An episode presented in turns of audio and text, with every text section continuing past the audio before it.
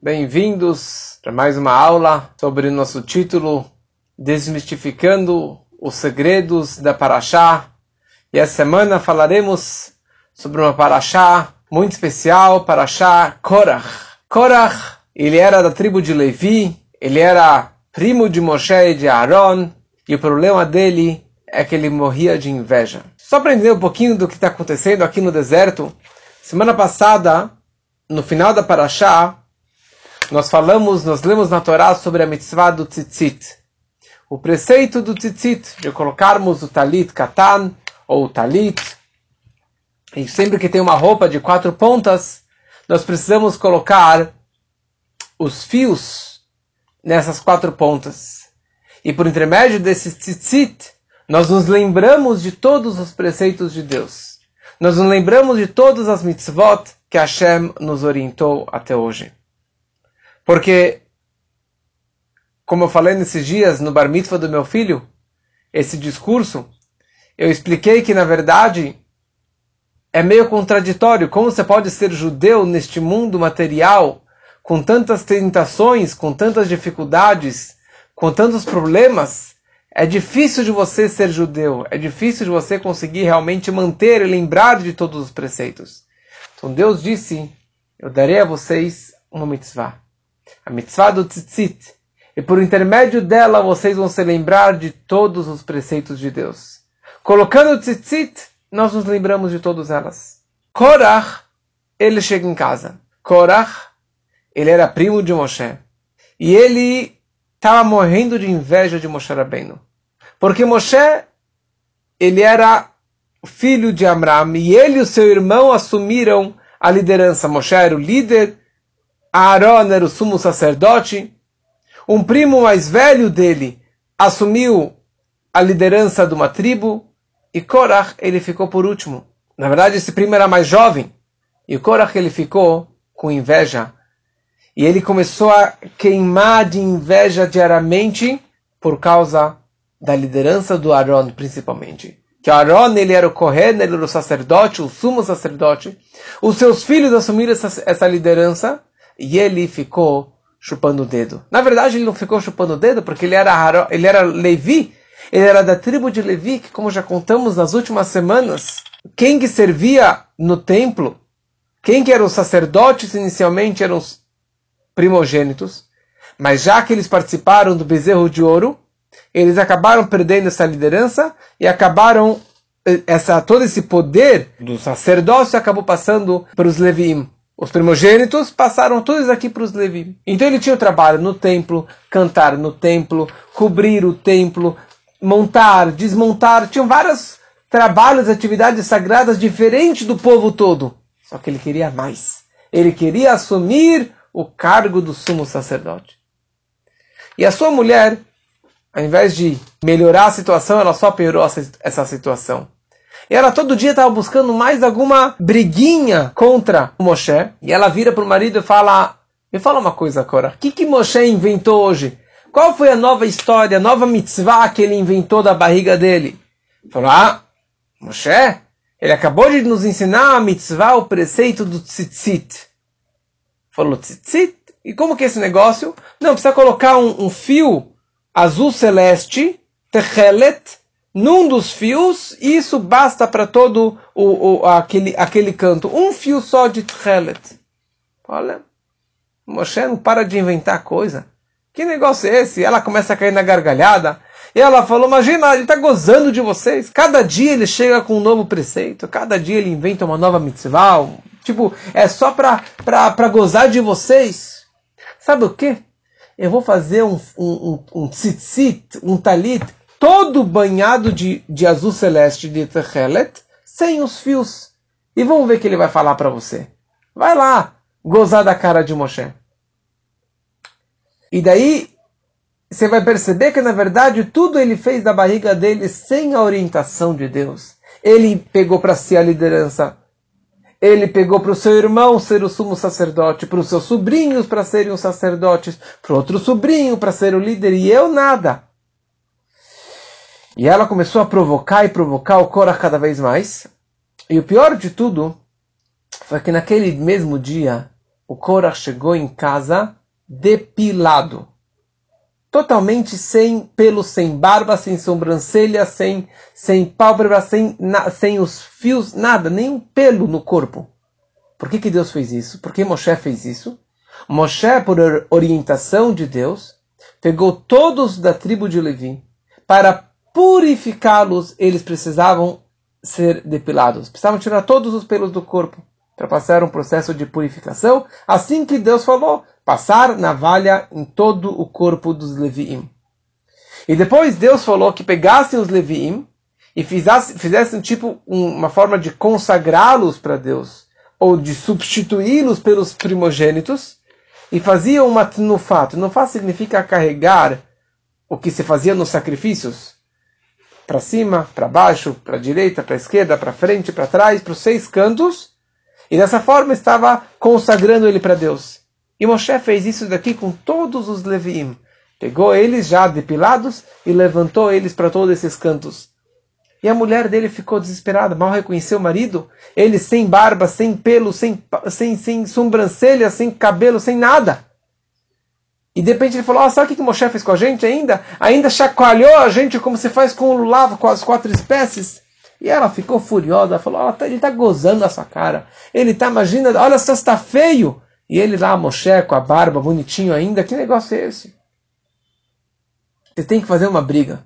Tem que fazer um protesto contra Moshe Rabbeinu. E daí, Korah começou a andar pelo acampamento e ninguém reconhecia ele. Porque ele não tinha pelo, não tinha barba, não tinha cabelo. E ele falou: oh, Sabe quem me fez isso? Foi Moshe. Ele fez comigo, ele fez com todos os Leviim, foi a mesma coisa, a mesmo, o mesmo vexame. E ele falou: Ó, oh, depois que ele fez isso com a gente, agora você está puro, agora você está sagrado. Que negócio é isso? E não faltavam inimigos contra Moshe Rabbeinu. E daí começou a juntar um povo, junto com Korah, Datan e Aviram, Yon ben Pelet. Korah, mais esses três homens, e de repente ele juntou todos os vizinhos do acampamento vizinho, 250 homens começaram a se juntar contra ele, junto com ele, a ir contra Moshe Rabbeinu. E começou a, os argumentos começaram a aumentar. Eles falaram, imagina, olha o que ele deu para o irmão dele, o sacerdócio. Ele é Kohen Gadol. E tem que dar 24 presentes para o Kohen Gadol. Para o Kohen, desculpa. O Kohen na Torá tem uma lista de 24 presentes. E começaram a gozar de Moshe Rabbeinu. E de repente o Korach ele inventou uma história para convencer o povo. E a história foi a seguinte: tinha uma mulher viúva que ficou com duas filhas pequenas. E ela tinha um campo. E nesse campo ela começou a colher, começou a trabalhar para ganhar o dinheiro para a filha, para ter comida. E ela começou a arar o campo. Veio Moshe Rabbeinu para a mulher e falou: Olha, não pode arar boi e jumento junto. Proibição de que lá não pode misturar dois tipos de espécies para arar o campo. Uhum. Daí ela começou a arar com a, campo, com a, com a mão. Daí ele falou: Ó, Moshe Rabbeinu veio para a mulher e falou: Ó, não pode misturar leilinho, não pode misturar espécies é, no campo. Uhum. Daí começou a crescer a colheita. Moshe falou um minutinho só. Tem a doação para o pobre, a doação para o Kohen, a doação para o Levi. Uhum. Daí ela falou, bom, não vale a pena ter um campo. O que, que ela fez? Ela vendeu o campo, comprou duas cabras. Começou a cuidar das cabras. De repente a cabra dá a luz. Veio lá Aaron falou, o Bechor, o primogênito da cabra, do animal, pertence ao Kohen. Me dá. Falei, caramba, agora nasceu o primeiro filho, já é para o Kohen. Tudo bem, paciência. Daí ela foi tosquiar o animal. Primeira tosquia, veio Arão, falou, primeira tosquia, Deus falou que é para o correndo. E daí ela falou, sabe, não tem mais o que fazer com esse animal, vou fazer o abate. Ela fez o abate, veio Arão e falou, as patas dianteiras, este órgão, aquele órgão pertence a Cohen, assim que Deus falou. E daí ela morreu de fome, e literalmente morreu, ela com as filhas morrendo de fome. Isso que é o Aaron, isso que é o Moshe, imagina, eles estão inventando histórias. É tudo pela barriga deles, eles que inventaram todas essas regras. Obviamente que isso aqui era uma mentira, que não existia igual, porque eles estavam no deserto, primeira coisa, não tinha arar e plantar campo no meio do deserto, e ninguém morreu de fome no deserto. porque eles tinham a maná que caía dos céus e tinham tudo que via de presente. Então era só uma invenção, mais uma mentira de Korah para convencer o povo contra Moshe Rabbeinu, fazer um Lashon Ará, maledicência contra o povo. Lemos semana passada a história dos Meraglim, dos espiões que falaram mal da terra, falaram mal de Deus, e olha o que aconteceu com os espiões. E agora ele não aprendeu a lição, e de novo vem falar mal de Moshe, e agora ele foi atacar a pessoa de Moshe Rabbeinu. Então o que, que ele fez? Ele pegou esse manto, que seria um talit, de totalmente pintado de techelet, de azul celeste, e ele vem atacando Moshe Rabbeinu. Fala uma coisa, Moshe. Este talit precisa colocar as franjas, o tzitzit, ou não precisa colocar as franjas, o tzitzit? Falou, sim, óbvio que precisa colocar o tzitzit. Assim que Deus falou. Falou, ah, é? Mas eu não estou entendendo uma coisa. Um fio de techelet já isenta o resto de colocar esse azul celeste? Aqui eu tenho todo o tecido, todo o talit pintado desse azul celeste. Eu preciso colocar os vizinhos? Fala besteira, Moshe Rabbeinu. E começou a gozar da cara de Moshe. Eu tenho mais uma pergunta, Moshe. É uma casa que está cheia de livros, repleta de livros. Precisa colocar mezuzá na porta de casa? Moshe Rabbeinu falou, óbvio que precisa colocar mezuzá. Falou, mas como assim? A mezuzá é só uma paraxá. Você tem duas Parashot, o Shema e o Vayayim chamou, dois trechinhos da Torá, que é isso que tem dentro da Mezuzá. Eu tenho aqui milhares de livros. Eu tenho toda a Torá. Toda a Torá são 275 porções para Shiot. Isso não isenta essa casa de ter mezuzá? Que besteira, Moshe Rabbeinu. E assim ele começou e continuou atacando Moshe Rabbeinu. E a história continua como que ele foi punido, ele foi engolido pela terra e assim por diante. É interessante que se seguimos na história, eu descrevi antes que tinha Korach, Tatan, Aviram e o On Ben Pelet.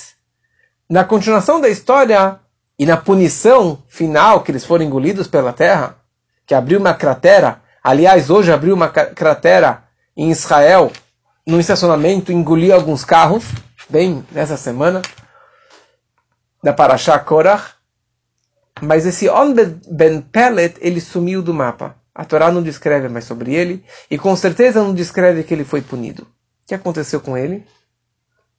On Ben Pelet chega em casa gritando com placas contra Moshe Rabbeinu, e a mulher dele, que era uma pessoa especial, falou, On Ben Pelet, me fala uma coisa, você está mexigne? Você está louco? Você está indo contra Moshe Rabbeinu? Você está indo contra Moshe? Você viu o que aconteceu até agora? Você está louco? Como que está indo contra Moshe? Moshe não inventou nada sozinho. Aí o Amman falou, mas o que, que eu posso fazer? Eu já dei a minha palavra que eu vou participar da rebeldia contra Moshe. Falou, não se preocupa, eu vou te salvar. Eu vou te proteger. Ela deu muito vinho para ele, ele ficou bêbado, desmaiou na cama. De repente, mais tarde, passa lá Korach, Datania, Virani, os 250 homens para chamar o Onben Pellet. E ela ficou na porta de casa, tirou o lenço, tirou a peruca. Ela estava assim com o cabelo aberto, que não é tzniut, não é recato. E as pessoas respeitavam isso naquela época. E eles viram uma mulher seminua, quer dizer, viram assim, sem, sem um recato. E eles saíram correndo. E dessa forma, Onben Pellet foi salvo graças à sua esposa. E é isso que o rei Salomão ele fala, Chokhmat Nashim Banta Beitá. A sabedoria das mulheres constrói o lar. Isso era a mulher do Odmen Pellet.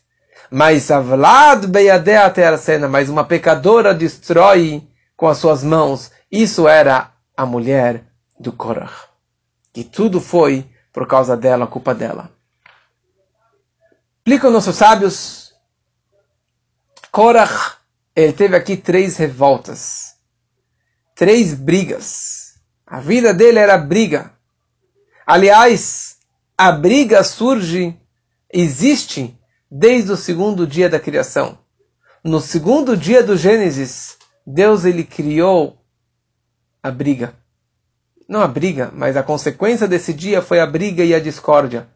Porque no primeiro dia ele criou luz, que veio do resto da bondade. No segundo dia, ele separou as águas de cima e as águas de baixo. Separação, mesmo que seja para o bem, nunca é bom. Isso representa gvurá, severidade. Então, neste momento, permitiu que existisse separação, briga e discórdia. E é isso que, na verdade, daí que veio esse, toda essa energia do Korah. Korah ele tinha três brigas contra o sacerdócio, contra a, a questão do talit e a questão da casa cheia de livros. A letra rei representa a criação deste mundo. Consta no Talmud que Beka Hashem Tur Olamim, que Deus ele criou os mundos, o pilar dos mundos, a rocha dos mundos é Yud e a letra rei, que é o nome de Deus. Fala o Talmud este mundo foi criado com a letra Rei. E o mundo vindouro foi criado com a letra um, Yud. Por que este mundo foi criado com a letra Rei? Porque a letra Rei representa uma, um, uma sala que tem um buraco por baixo. Porque a, o rei é praticamente nesse formato. O rei, ele tem um pau em cima, um pau do lado direito e um pontinho do lado esquerdo. Essa abertura para baixo representa que a pessoa ela tem a opção de ir para baixo, de pecar e de transgredir e de ir contra Deus. Esse que representa o buraco para baixo. E o que, que representa a abertura do lado esquerdo que o pauzinho de baixo não está grudado com o pau de cima, e se a pessoa ela quer fazer chuva, se a pessoa ela quer fazer retornar para o bom caminho, ela sempre tem uma um, uma válvula de escape, ou ela sempre tem uma forma de voltar, de fazer chuva e voltar para dentro de casa. Isso que representa a letra rei e que é este esse mundo. Nós temos a opção de pecar, que o buraco, assim, a, a, o precipício para baixo é muito grande, mas sempre podemos voltar, sempre tem uma abertura por cima. Korach se escreve com três letras: Kuf, Reish e Het. E se, você, e se você percebe nas três letras, abre o Sidur e desenha essas quatro letras, a letra Rei, Kuf, Reish e Het, a base das três, das quatro, são a mesma. O Kuf, você pega o pauzinho do lado esquerdo e puxa para baixo. O Reish, ele não tem nada do lado esquerdo. E o Het, o pauzinho do lado esquerdo, ele vai de cima para baixo. Ele está conectado em cima. Primeira coisa, como já explicamos outras vezes também, ligado com a ideia dos espiões e da autóloga da Torá, que o propósito da criação, que Deus criou o mundo, era para ter uma dirabetartonim, uma morada aqui embaixo. Para que a santidade máxima possa ser trazida e absorvida dentro dos mundos mais baixos. E isso começou no Monte Sinai quando que Deus desceu no Monte Sinai, ou seja, que o propósito é trazer Deus para a terra. E por outro lado, Moshe subiu na montanha, que o propósito do homem é subir e se conectar com a divindade. E almejar se conectar com a humildade, com a, com a divindade. Mas nunca tirar o pé do chão.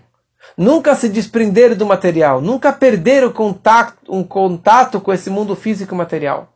E nós temos, estamos nesse meio termo precisamos trazer para baixo essa energia e, por outro lado, precisamos nos conectarmos com uma energia é, mais elevada. E isso que representa a letra rei. Por, por um lado tem um buraco para baixo, mas por outro lado tem um buraco em cima que representa que a pessoa sempre tem a opção de fazer a chuva. E essas três, esses três pauzinhos da letra rei representam nossas três vestimentas da alma, nossas três forças da alma, as três formas que nós podemos nos expressarmos, que são pensamento, fala e ação. A linha de cima da letra rei representa pensamento, marchavá. que é uma coisa mais, mais elevada e mais interna da pessoa. Mas também é uma forma de você se expressar para fora da, da sua essência, do seu intelecto mais profundo. Fala, você está se expressando para fora, você já está saindo de si e descendo para se conectar com qualquer ser humano. E depois nós temos o terceiro, que é a ação, que nós nos conectamos com o mundo de fora, com o mundo da ação. E por isso que a ação que é representada por esse pinguinho do, do rei, esse risquinho da esquerda, ela está desconectada com a linha de cima. Porque para você fazer uma ação, você tem que sair de si, sair e se desprender do seu pensamento, sair e se desprender da sua fala e se conectar com o mundo de fora, com o mundo da ação. Por isso que ele está desapegado e separado do risco de cima. Isso que é a letra rei. O que que Korach ele fez? Ele distorceu e estragou esse rei em três pontos, em três discussões que ele estava trazendo. A primeira foi a letra Kuf. A letra Kuf significa pegar o pauzinho da esquerda, o risquinho da esquerda, e fazer ele muito mais longo para baixo. Foi isso que ele fez. Korach, ele puxou o pé da esquerda lá para baixo. Ou seja, tem que ter um equilíbrio entre o pensamento, a fala e a ação. Nós temos que estar no mundo físico, mas não mergulhar no mundo físico. Não mergulhar e idolatrar e só estar conectado com o abismo, com um mundo tão baixo. Isso que ele fez. Ele pegou a ação e mergulhou ela lá para baixo, que isso representa a letra Kuf, que ele puxou lá para baixo, ele esticou lá para baixo, contra a ideia de trazer a divindade dentro deste mundo. Ele pegou e mergulhou até as profundezas do material. Depois a segunda discussão é a letra Reish. A letra Reish representa não tem o lado esquerdo. Não tem o pauzinho da esquerda. Ou seja, não tem a ideia de Maceu Aikar, que o mundo da ação, o mais, como falamos semana passada também, entre pensamento e ação, entre o estudo e ação, o mais importante é trazer para o mundo da ação. Não basta só a teoria, tem que trazer até a prática.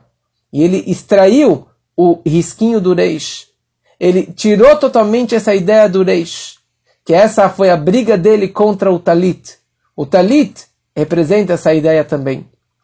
E a terceira briga dele foi a casa cheia de livros, que representa a letra Het. A letra Het está totalmente conectada lá em cima.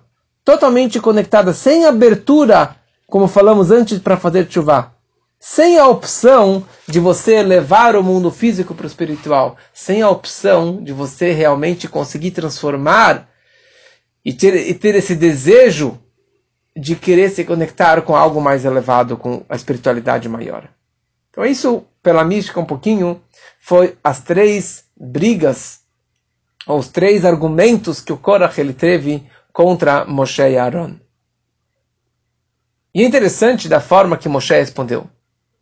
Moshe falou para Aaron, Moshe falou para o Korah, sabe, sabe de uma coisa? Você está querendo ser Kohen Gadol? E todos vocês, 250, estão querendo ser Kohen Gadol, o sumo sacerdote? Eu também desejo ser um sumo sacerdote. Eu também gostaria de ser um sumo sacerdote. Mas fazer o quê? Nós temos um Deus, uma Torá e um Kohen Gadol e vocês aqui são 250 pessoas querendo assumir um cargo, não, não vai acontecer isso. É interessante. Moshe ele teve uma empatia, entre aspas, com eles, para conseguir ter um argumento. E Moshe falou também gostaria de ser Kohen Gadol. Será que está errado esse argumento de Moshe? Será que essa forma que Moshe falou, eu também gostaria de ser, ele estava aprovando a rebeldia deles? Não. Porque sobre Levi, sobre a tribo de Levi, os levitas, o Mamonides escreve que qualquer pessoa, não sendo da tribo de Levi, ele também pode ser um Levi. Porque o Levi é uma pessoa que está dedicada a Deus, uma pessoa que está dedicada ao estudo da Torá, que está dedicada a se conectar com Hashem, de se abster do material, se abster do, do, dos prazeres mundanos e querer se conectar com algo mais elevado. Fala o Memônides, qualquer pessoa que desejar fazer isso, que se entregar dessa forma, ele pode entrar, entre aspas, na tribo de Levi. Ele pode servir a Deus, ele pode estar mais conectado a Deus como que o tribo de Levi também estava. Agora, ser Kohen Gadol, Kohen Gadol não é para qualquer um. Kohen Gadol é alguém que ele estava assim, nunca poderia se purificar. Nunca poderia estar assim numa situação de impureza. O Kohen Gadol, ele trabalhava no Kodesh HaKodashim, no Santo dos Santos, o homem mais sagrado, trabalhando no Yom Kippur, no dia mais sagrado, no lugar mais sagrado. Ele precisava separar da mulher uma semana antes do Yom Kippur. E assim por diante, não era qualquer pessoa. Mas, se você deseja ser um Kohen Gadol, é bonito também desejar ou almejar ou de ter uma inveja positiva é, é bom. Você olhar para cima e desejar ser mais um tzadik maior, de estar mais conectado com Hashem, isso aqui é muito bom. Como consta no, no Hayom Yom, que em assuntos mundanos nós sempre devemos olhar para baixo. Assuntos materiais, financeiros, sempre devemos enxergar para baixo. Aqueles menos afortunados que tem menos dinheiro, menos saúde, menos emprego do que eu. E eu falo, uau, Baruch Hashem, que eu tenho dinheiro, que eu tenho saúde, que eu tenho emprego. E não ficar olhando para cima com inveja daqueles que têm mais. Em assuntos espirituais, de Torah e Mitzvot, nós sempre devemos olhar para cima e não para baixo.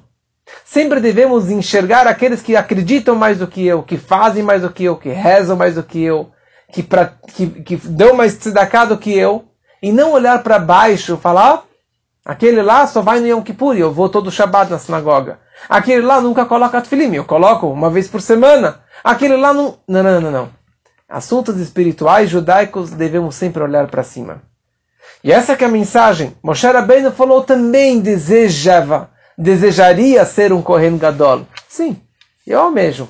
Eu gostaria de ser alguém mais elevado espiritualmente. Eu desejaria poder entrar num lugar tão sagrado, no Yom Kippur, no dia do Yom Kippur. Isso que era a inveja de Moshe Rabbeinu, a inveja positiva. Só que você, Korach, você está enxergando isso daqui de uma forma terrível. Você, Korach, está enxergando isso com uma inveja de querer matar o outro para você assumir o cargo do outro. E você não está buscando essa aqui do chá. Você está buscando só o papel, só o posto, só a presidência, só ser o rei. É isso que você está buscando. Cuidado! E nessa hora que Korach estava atacando Moshe Rabbeinu, Moshe Rabbeinu, ele simplesmente ele caiu sobre sua face no chão, uma forma, uma forma de impotência, perdeu as forças, porque Moshe Rabbeinu falou, olha, a primeira vez, bezerro de ouro, na hora Moshe vira para Deus e vai, Hal Moshe, ele implorou para Deus para perdoar o povo e Deus perdoou o povo. Depois, na semana passada, os reclamões, todas as histórias que eles vieram reclamar, semana retrasada, reclamando, reclamando, e Moshe Rabbeinu foi lá e rezou pelo povo. Semana passada, os espiões, e Moshe trouxe aquele argumento que os, os egípcios, os outros povos vão ficar sabendo, vai pegar mal para o Senhor, vai fazer um Hilul Hashem, e esse foi o melhor argumento que ele teve e conseguiu perdoar o povo. Mas dessa vez, Moshe não tinha mais nenhum argumento. E pior de tudo, essa revolta foi a pior de todas. Porque essa revolta ele veio contra a pessoa de Moshe Rabbeinu. Você é um impostor, você é mentiroso, você está inventando tudo isso, você pegou a liderança para si, você assumiu seu irmão, Deus. E Moshe ia falar: Não, não fui eu, foi Deus. Moshe perdeu os argumentos, ele não tinha mais o que falar.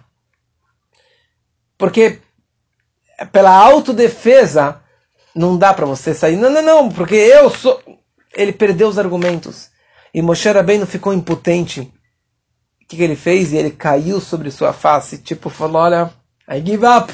eu desisto, não tem mais o que fazer, porque olha só a situação.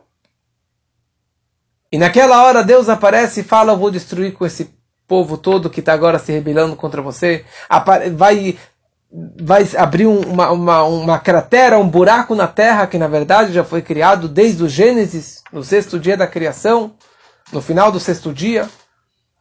E todo o povo de Korah, Datan e Aviram foram engolidos pela terra. Tudo que eles tinham, os animais e as posses deles, tudo foi destruído e engolido pela terra.